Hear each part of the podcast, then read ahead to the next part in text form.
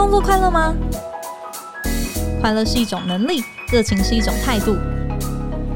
欢迎收听《快乐工作人》，陪你畅聊工作与生活、商管与学习。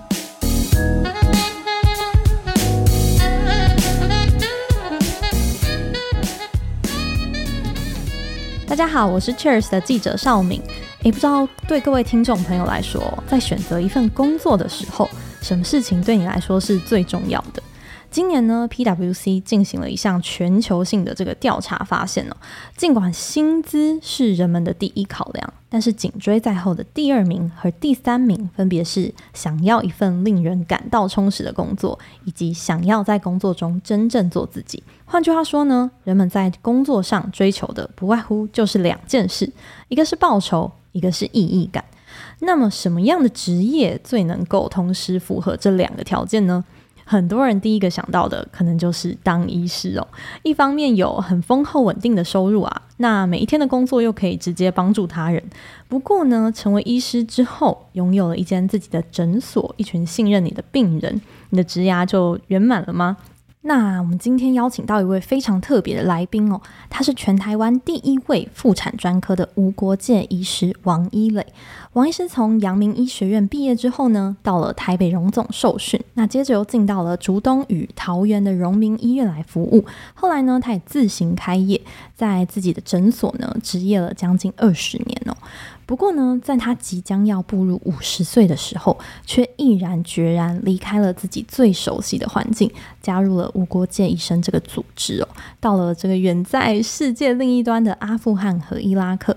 在烽火交加的战地呢，用最有限的资源替当地的妈妈们来接生。那今年呢，他也把这段异地冒险的故事通通写下来，出版了《我的战场在产房》这本书。那今天呢，我们邀请到王一磊医师和我们分享他一路上的心境变化。那我们欢迎王医师。呃，主持人、各位听众朋友，大家好。诶，谢谢王医师今天利用这个看诊的休息时间来跟我们远端连线哦。诶，我这两天读了您这本新书《我的战场在产房》哦，当然就是读到了很多这个触目惊心的故事哦。但更让我惊讶的是。您非常的善于说故事，文笔也非常好哦。我读着读着，其实就忘记我自己在准备这个访谈。我就在想，如果您不当医生的话，应该也会是一个非常厉害的作家哦。这也让我就很好奇，诶，成为医师一直都是您最想要做的工作吗？这件事情的话呢，说来话长哈，时间可以追溯到我还没有出生的时候，因为我母亲怀我的时候呢，呃，当时已经高龄三十八岁，在意外的状况下。怀了我，那在以前五十多年前，三十八岁怀孕的时候，算是相当高龄哈，所以我妈妈觉得很不好意思。那当时呢，甚至一度有放弃我的一个想法。那当时呢，她就是找到一位女性的妇产科医师，想要帮她忙。但是呢，那位女性妇产科医师就是好说歹说，就是劝她说宝宝很好，希望她能够留下这个得来不易的生命。那个时候的说法是说，孩子自己会带米来，所以说就是希望。能够把我留下来，那我妈妈后来也就是因为不忍心，就把我留下来。所以在我出生以后，就常常跟我讲这个故事，说是一位女性的妇产科医师救了我的命。嗯。那出来以后呢，因为我从小功课也还算不错，那在我们那个年代呢，如果做医生是。书读得好的这个孩子的共同的一父母还有家人的一个期望，所以我也就很顺理成章的这个考入阳明医学院，然后后来就是毕业了以后呢，在台北荣总实习的时候，那那个时候呢，我就是去妇产科的呃产房实习，那那时候看到就是产科医生。接生哈，在这个病房里面，就是感觉像一个神一样的存在，他掌控全局。嗯、你就看着妈妈就是非常辛苦的经历了漫长的过程，到最后一刻呢，满头大汗，使尽全力想要把这个宝宝挤出来。那产科医师呢，指挥若定，鼓励妈妈继续何时该用力，什么时候该哈气。那除了这个以外呢，他也指点就是其他的这个医护人员，例如护士啊，要这个准备好剪脐带的一些器械。那小。儿科医师要准备好新生儿的一个照顾台，好，那大家通力合作，等妈妈生下来以后，然后妈妈喜极而泣，宝宝哭声充满了整个这个产房。那产科医师在帮妈妈按摩子宫啊、生胎盘，好，让这个整个辛苦的过程有一个非常完满的结局。所以我就觉得妇产科医生真酷。所以说毕业以后呢，就选择妇产科医师作为自己进修的一个科目。嗯，其实您也非常特别哦，就是很多人可能在求学的路上还不断在摸索自己的兴趣，但等于说您从小有这样子一个特别的呃契机，然后就立志，然后有点像是你自己的 calling，就是想要一辈子不只是当医生，还很专注于就是要当一位妇产科医生哦。那个时候其实女生选这样子的科也不容易，对不对？对对对，我北一女有个同学就说，呃，我是少数，他看到说从小就说我要做妇产科医生，然后从小的我的志愿，然后长大还是继续真的有把这个志愿实现出来的少数的几个人。那在当就是医学生的这个年代，那时候我们一届的医学生啊，大概有一百二十个人。女生只有十二个，所以就是女生在比例上是相当少的。好，那听说现在的医学院大概女生跟男生的比例已经是一比一，就是已经非常平等了。那所以说那时候女生因为少，所以说女生而且就是被这个社会还也富有另外一个期待，就是说必须要走入家庭，然后照顾小孩。所以很多呃女医师比较选是相对来讲比较小科，就是相对轻松一点的科别啊，例如像皮肤啦，嗯、或者是附件啦。啦哈，或者是一些比较研究方面的这个科目，那走外科系统就是比较辛苦的科目的女生，在我们那个年代就是相对来讲是比较少的，所以呢，身为一个。女性的这个身份，好，在很多当时的行业里面，也许相对来讲是比较弱势，或者是比较不被看好的。但是呢，很幸运的，我的女生的身份在成为妇产科医师以后，反而发扬光大。因为身为女性妇产科医师那时候很少，那很多女生相对来讲给女医师看会比觉得比较自在一点。所以说，在这点上面，就是我的职涯上面一直都很顺利。所以我很。感谢，就是说，呃，这个身为一个女性的身份，那一直到后来我也加入无国界医生。那无国界医生很多就是申请的人，从资格审查通过到真正能够出任务，有时候会长达六个月到一年。因为呃，无国界医生是一个世界性的组织，所以这全世界有非常多的支援人员或者是医护人员想要加入，那他的职缺是有限的。嗯，那可是呢，就是因为我是一个妇产科，而且又是女性妇产科医生的身份，当时在这个中东方面的这个。任务，因为相对来讲比较保守，女性就是从小就是比较难接触到教育资源，那没有办法受教育的结果，女性的医生也少，但是女病人又只能给女医师看，所以他们相当缺乏女性的妇产科医生接生，所以呃，我几乎是申请这五国界医生资格审查一通过以后，马上就被媒合到任务就可以出任务，嗯、所以身为一个女性的身份，在我来讲是相当值得感恩跟利多的，对，嗯，等于是。这反而成为您在职涯上很大的一个优势哦。不过您刚刚有提到，其实很多的女性，当然不只是医师啦，就是很多的女性的，包含经理人或是工作者哦。其实，在职涯的路上啊，尤其是到了中年之后，其实有越来越多的这个包袱哦。那您自己在五十岁却毅然决然的这样子要投入无国界医生的这个救援的这个行列，是什么样的因素去驱动你，在一个相对大家都觉得已经很稳定的时刻，你还要去做这个冒险？跟我的这个成为呃妇产科医师的历程一样，我想加入国界医生也不是说五十岁以后才突然冒出来的一个念头。嗯 okay. 那我在医学院学当学生的时候呢，学校最大的一个服务性的社团叫做沥青社。那时候沥青社呢，就是最主要就是下乡服务到各地这个群医中心哈，去服务当地的民众，然后传递卫教的一些资讯。那在这个加入社团的时候，白天工作，那晚上闲下来没事，就是大家都会聚在一起哈，就是天南地北的聊天。那个时候就听过学长讲说，有这样的一个国际组织，好，到了这个战乱或者是天灾啊，然后当地的人民缺乏医疗资源的地方，无偿的为这些受苦受难的民众服务。那我就觉得哦，这样的这个组织真是酷啊！那这样的医生就是全心奉献，嗯、真是值得令人钦佩。所以后来那个时候，就是到处去查各种的资料，得知了无国界医生组织这样的一个就是 NGO 组织。那时候就深深心向往之，但是那时候自己只是一个就是医学生，呃，什么都不会哈，所以呃医学执照都还没有拿到，所以就一直搁置这样的梦想。那后来因为我们阳明毕业以后呢，必须要呃下乡，因为我那时候是公费生，必须要下乡服务六年。那在这中间呢，又必须要进修，就是取得妇产科医生的这个就是专科执照。呃，一开始的时候，吴国界医生他所服务的区域大部分是战乱，好，还有就是一些传染病比较多的地方，所以他需要的医生比较主要是外科，好，或者是麻醉，好，骨科、创伤以及传染病等等这些比较内外科、比较大科的医生。所以那时候我选了妇产科当专科，我就想说，在正常边我们要怎么样接生宝宝呢？所以这个就是吴国界医生的梦又再一度搁置。那接下来我也跟大多数的女生的生命历程一样，我结了婚，有两个小孩，好，那总不能就是把这个两个女儿就是丢在家里面，好，然后让先生一打二，那自己一丢就不管，去实现自己的梦想。所以我的梦想就一直一直一直搁置，一直到五十几岁的时候，小孩也大了哈，那相对来讲，就是在经济啊以及生活上面都已经稳定。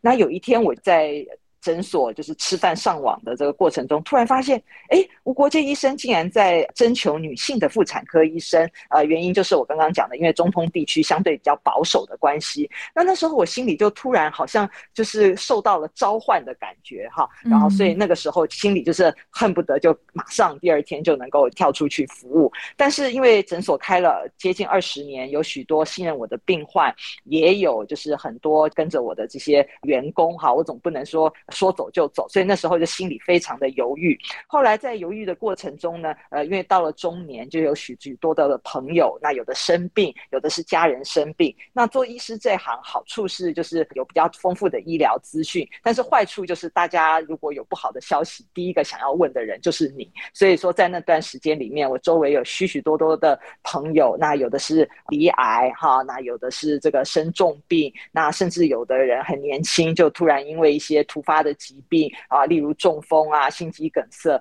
英年早逝。那在这个时候呢，大家当然就是很感慨，在脸书里面刷一排啊，这个人在世要及时行乐，想做的事情就要赶快去做。那我就觉得说，那我还在这里干什么呢？所以可以及时行乐，那我也可以及时行善啊。所以就是在这样的一个推动下，后来我就是决定结束了诊所的这个运作，投入国界医生呃人道救援的一个行列。嗯，哇！刚刚听您讲这一长串，其实现在讲起来虽然轻松，但我相信您在做这个决定的时候，包含您自己多重的身份，是一个妻子，是一个妈妈，是一间诊所的老板等等的，您其实是要割舍这样多重的身份，然后去到一个完全不熟悉的一个新的环境，其实也是需要非常大的把握这个及时行善的这样子的勇气哦。那我也很好奇的是，诶，在您申请之后去之前，有什么样的准备的过程吗？在去以前呢，首先呢，我当然就是搜寻各种网络上面的资讯哈。那网络上面的资讯呢，就是它会有这个可以填一些报名表的一些网页。那这个网页呢，里面就是非常非常多的项目哈，巨细靡遗，包括你自己个人的一些这个基本的学历啊，你所有的这些呃证照都要 scan 了以后上传以外呢，那他也会非常就是巨细靡的询问你有关于你医疗上面。的一些细节，比如说你职业到底有多少年啊？那你有处理过多少比较困难的这个接生的一些 case，而且还要提供两位哈，就是在台湾的这些一些医疗的长官或同仁哈被查核，以免就是你提供是不实的一些医疗的一些证照。初步通过以后，那他会跟你联系。那联系以后呢，他就是首先会先由电话访谈。那当这些通过以后呢，一般在下一步就会到你你所在的国家的，就是上属的一些这个办公室或协力的人有人资的组织进行当面的面试审核。好，那在台湾的这个这些医生是要到香港的这个办公室哈去接受审核。但是可能因为我那时候出任务的时候，他们相当缺乏这个女性的妇产科医生，所以那个时候我们是直接用电话哈，就是审核通过了以后，他就再来就是他就会帮你媒合工作。那那时候他提供了我就是阿富汗跟孟加拉这边就是计划跟医院叫母婴医院，希望说呃能够看一看。那当时我知道就是阿富汗这边的这个医院呢，呃算算是就是吴国界医生这边的一个看板医院，他因为他一年哈可以生到就是两三万个宝宝啊，两万多个宝宝，所以是相当大的一个医院，所以我。很想看一下这样的医院的一个运作模式，所以我就毫不迟疑的选择了阿富汗。那当媒合成功以后呢，那他当然接下来就是会给你一些行前的一些手册，包括哈，你就是要审核你的健康的状态，那还有要打各种各样的这个疫苗哈，因为你去的地方可能是这相当不发达的，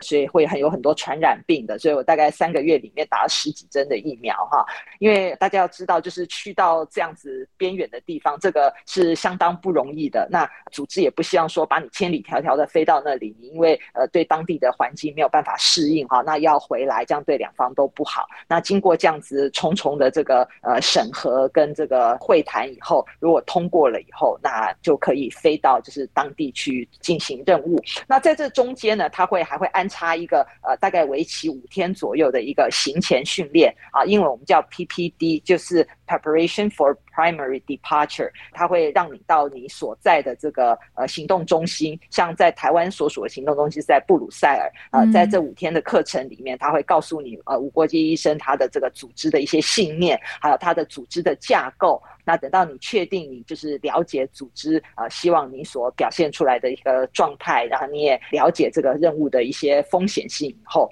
那就可以出任务了，这样子。哇，这样听起来，从您决定要做这件事情到整个这个申请的过程，其实也需要非常高度的耐心，然后以及就是有很多可能当初不一定会想象有这么多繁琐的一些行政啊，以及要学习的一些新的事物，以让你真的是能够在那边真正的融入当地的文化，以及就是提供当地需要的帮助哦。那我也很好奇，您在当地的任务是什么呢？去到那边，大概您的一天或者说一周的这个工作的模样是大概是什么样子啊？我们在去进行任务以前呢，都会收到就是前面几任妇产科医生传给你的，我们叫 EOM 的 report，就是 End of Mission Report，就是说你要离开。前他会呃要求你就是写一下你就是你工作的内容，所以它里面就会提到说，在这个医院里面哈，那你会碰到哪些当地的医生，每个医生的特质，比如有的医生比较资深，好，但是呢他就是做事呢会比较独来独往一点点哈，所以你要对他比较客气。那有些比较资浅的，哈，虽然对你会很和气，但是他的这个资历不够，所以你他做完事以后你要。多 double check 一下，那到当地的病房有几床哈，然后开刀房有几床，那有哪些麻醉科医师哈，以及当地这个医疗的现状，比如上个月他们生了呃几个小孩，那中间就是有哪些问题等等，那这些呢，这些 report 都可以让你对你的工作呢，就是有一个初步的一个想象跟了解。但是呢，当然就是从书面上面来看呢，到你真正降落到当地以后哈，是一个完全不同的世界。好，那我相信大家就是多找了新的工作，都是有这样子的一个想法。那我记得我去了以后呢，就是第一天第一个震撼教育呢，就是我还记得在呃刚到的第二天，我们每天早上都有一个 morning meeting。那这个 morning meeting 里面，就是所有在这个医院的医生会聚在一起讨论昨天比较困难的病例以及今天的工作计划。那我一走进这个会议室的时候，就好高兴啊，看到里面有一个德国的这个小儿科医师。好，那是一个男生，昨天他对我很和。善，所以我就很高兴的跑去在他旁边一屁股坐下来，就看到他他非常尴尬的一直对我使眼色，使眼色。我赫然发现他是坐在男生的那一边，在一个会议室里面，好，男生跟女生是完全分开的。中间隔得非常的开，好，所以说我就很尴尬的，就是赶快跑到女生这边。然后我仔细观察才发现，当地的女生呢，呃，如果有别的男生在场，哈，不但是要戴头巾以外，并且头巾必须要拉过来，就遮蔽鼻子跟嘴巴，只能够露出眼睛。好，那不管进出这个会议室的时候呢，呃，男生也会礼让女生先走，就是男生跟女生尽量不要有任何这个肢体的接触。好，那这个是让我对当地的这个男女中间的，就是。非常明显的一条隔阂的界限呢，让我有非常深刻的一个印象。对，嗯，哇，光是第二天其实就已经感受到，这跟台湾的医疗环境、工作的环境已经是完全不一样。所以一边要适应新的同事，一边适应新的工作，而且还有就是连日常生活中的很多的文化的部分，其实也同步要去适应，其实是非常不简单的。我们在上半场听到王医师提到很多，哎，这些都是他在学就有的梦想，不管是成为一位妇产科医师，还是成为无国界医师哦，但这样子的梦想不断的被搁置之后，他终于圆梦之后，还有哪些故事呢？我们下半场也要更多的来跟王医师来聊聊。我们休息一下马上回来。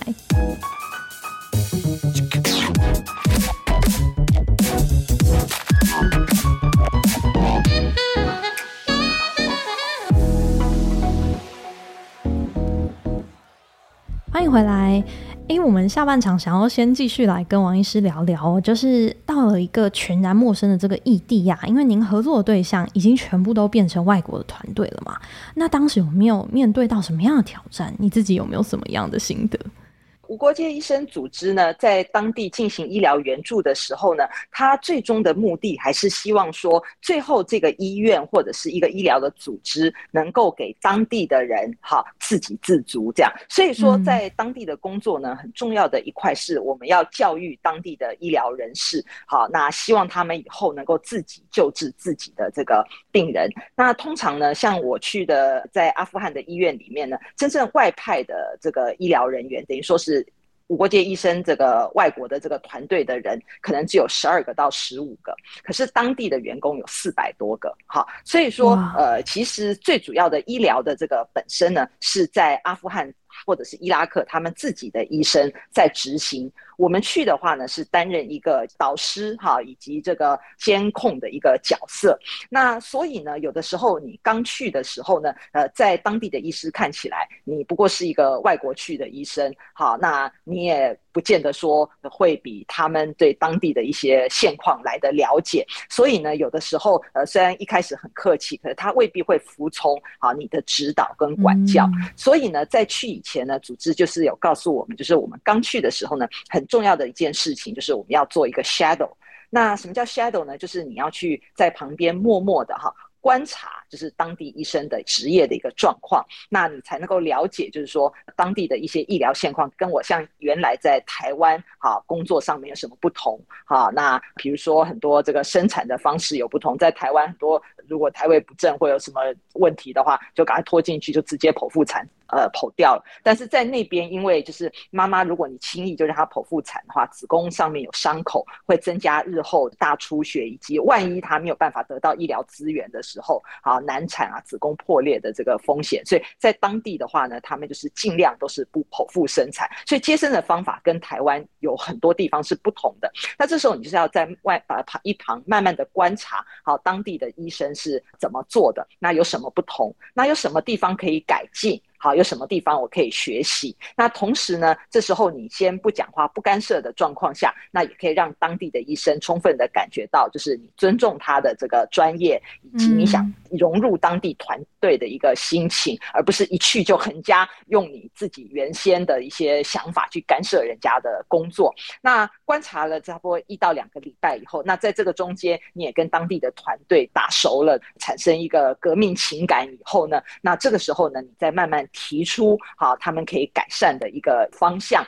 那尤其呢，如果你希望对方改善，同时呢，那你就是要让对方有敬重你的这个专业，要不然人家也是医生，为什么要跟你？外国来的这个医生来学习呢，嗯，所以当时我在 shadow 就是在观察的时候，发现当地的医生呢好像不太会操作这个超音波。啊，因为当地的超音波呢，呃，这个检查的话，在一般的这个诊所可以跟民众收取很高的一个利润，所以当地的超音波技师都不愿意这个超音波的技术放出来，所以当地的医生呢其实是不太会做超音波，可他们又不好意思讲，每次呢做出来的都糊糊一团，做出来的结果也不是很准确，所以呢。我那时候就是呃有教导他们，就是如何执行超音波的诀窍。好，那一面教导完以后，也要求他们在他们医疗比较不足的地方能够改进。那他们会发现，哎，这个台湾医生还不错，真的，他的超音波真的做的比我好，呃，有可以值得学习的地方。那当他觉得说你有值得学习，他会尊重你的时候，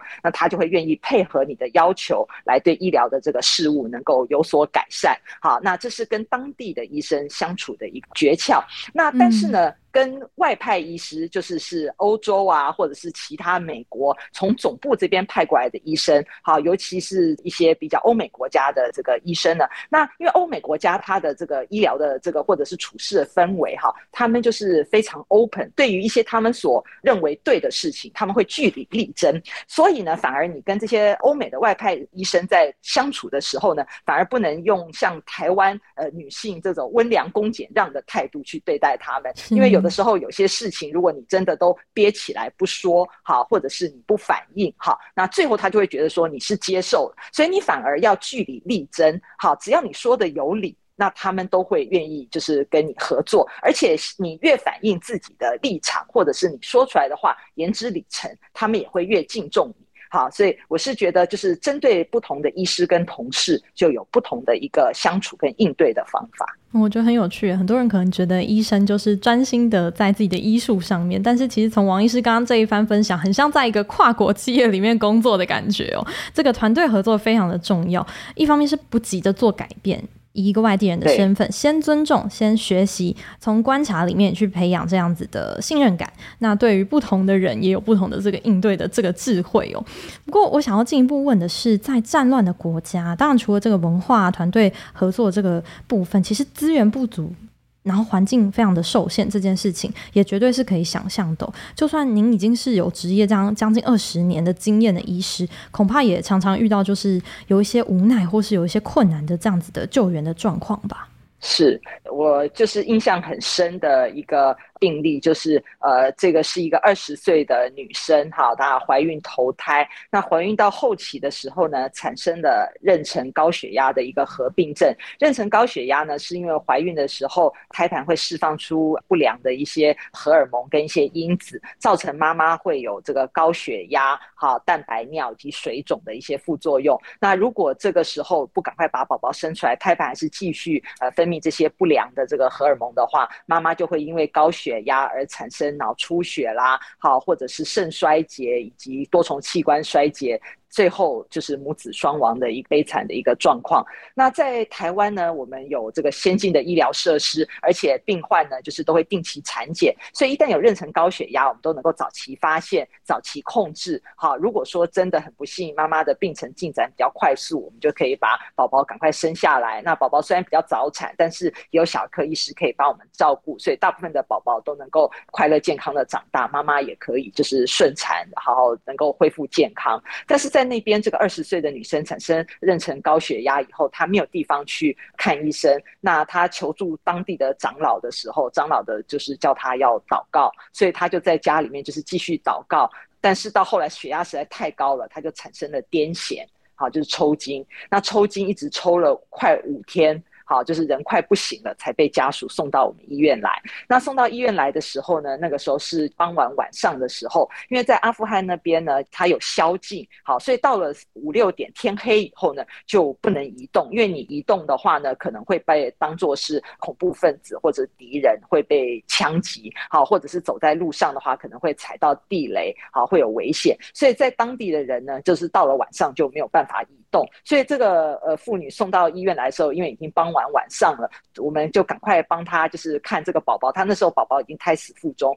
我们用剖腹生产的方式赶快把宝宝跟胎盘移出。但是移出了以后呢，他还是没有恢复意识。好，那通常像以前这样的状况，我们就是可以赶快会诊，就是神经外科啊，或会诊其他的科，把病患赶快转出去。但是因为是晚上，所以没有办法移动。那我们只能够看着这个二十岁的女生瞳孔就是慢慢越来越大，呼吸越来越慢。好，那。呃，一直到快天亮，终于可以转诊的时候，他就在我面前咽下最后一口气。好，那这时候心里的感觉是非常难过，一条二十岁的年轻的生命就在你面前这样子就消失了哈。在台湾的话，也许这条命是救得回来的，嗯、但是在那边就是妈妈跟宝宝就这样没了啊，心里的这个难过是跟沮丧是非常大的。是，那当初这样子的，啊、因为有很多限制嘛，听起来不只是医疗资源上的限制，其实也有包含一些文化上面造成的一些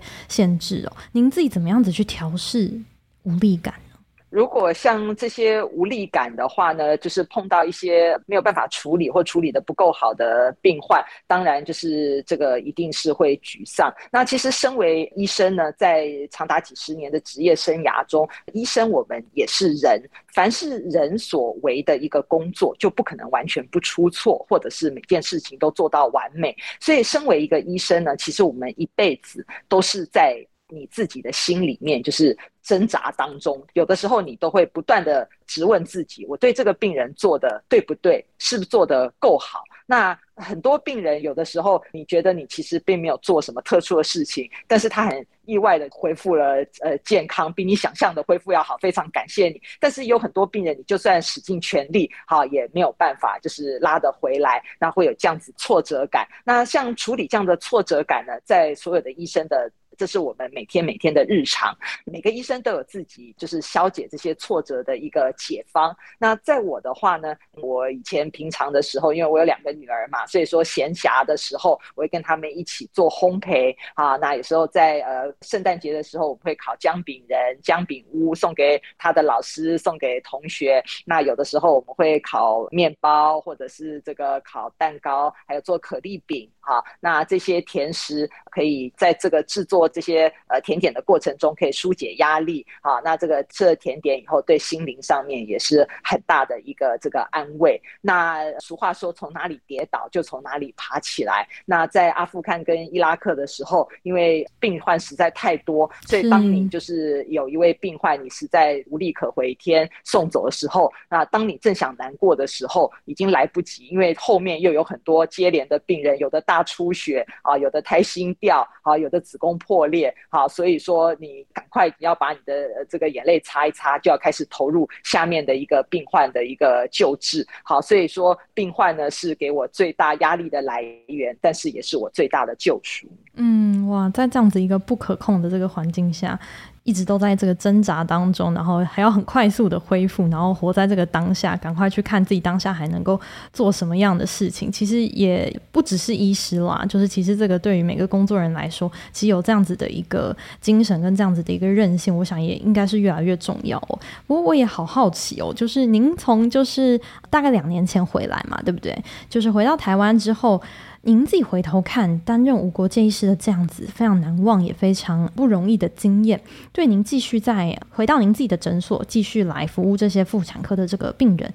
对您来说，您回头看这段经历，对您来说有什么影响呢？我觉得就是去参加无国界医生以前，呃，我身为一个女性妇产科医生，我就是很喜欢我的工作。但是，一份工作当你就是做了二十年以后，哈，不可避免一定会有一些疲累感，哈，或者是每天的这个 routine，每天都是做一样一样的工作，哈，那我的时候都开玩笑跟别人讲，有时候从病人走进来的姿势，哈，就是还没有开口，跟他脸上的表情，我大概就可以猜出这个病患，啊。有什么样的疾病哈？等于说你的工作对你来讲已经是有点像是反射动作的时候，那、嗯、我觉得就是有点失去了，就是原先我想要帮助人以及看到病人恢复健康那种快乐的一个感动。那自从去了无国界医生以后呢，因为在台湾的这个医疗状况下，就是说我大部分处理的是，因为我是开业医师，就是处理比较一般的妇产科上面的疾病。如果真的碰到太过严重或者是无法帮忙的疾病，我也有很很好的比我更厉害的这个妇产科的同仁或前辈可以转介或转给其他的这个医生去做处理，所以病人都可以得到很妥善的救治。但是到了阿富汗跟伊拉克以后，那边可能方圆五百里。以内你是唯一的医生，所以你救得活，那这个病人就活了，他感谢你。但是如果救不活，那生命就消失了。在这样子的一个状况下呢，你就是会对自己的这个职业又产生了一个更大的一个使命感。如果说成功了，有更大的一个成就感。所以呢，我一直以来呢，我的工作都是希望，就是多么希望每个妈妈哈都能开心的拥抱自己的这个新生儿。所以呢。古时候在台湾俗谚有云：“女人生产，生银是积酒香，生疏了是四块板。”我们的工作就是要护持着所有想要做妈妈的女生，好能够有积酒香，好，所以这是我工作一直以来的一个使命。那从在那边的话，因为就是每个病患生产的风险都很高，所以是血淋淋的这个试炼。那一直回到台湾以后，因为台湾的医疗进步，所以女性呢比较没有那么就是这个生产的过程，大部分都可以。就是安全的生产，那而且现在生产数也慢慢降低，生产的人，台湾的这个生产人数没有那么高，所以呢，我把我的专业呢，就是比较转向于不孕症的治疗方面，好，因为大家晚婚晚孕是台湾的一个趋势，所以呢，现在有很先进的试管婴儿技术，好，可以帮许多错过生育黄金时代的妈咪，还是能够开心的拥抱自己的新生儿，所以是一样的一个希望跟信念，但是用不同的技术跟这个方法去达成。好，所以这个工作上面就是的使命感还是都是一样的。嗯，我觉得刚刚听完也蛮有感触。虽然您其实算是已经非常少数，从小到大都很知道、很清楚自己的使命在哪里，但即便如此，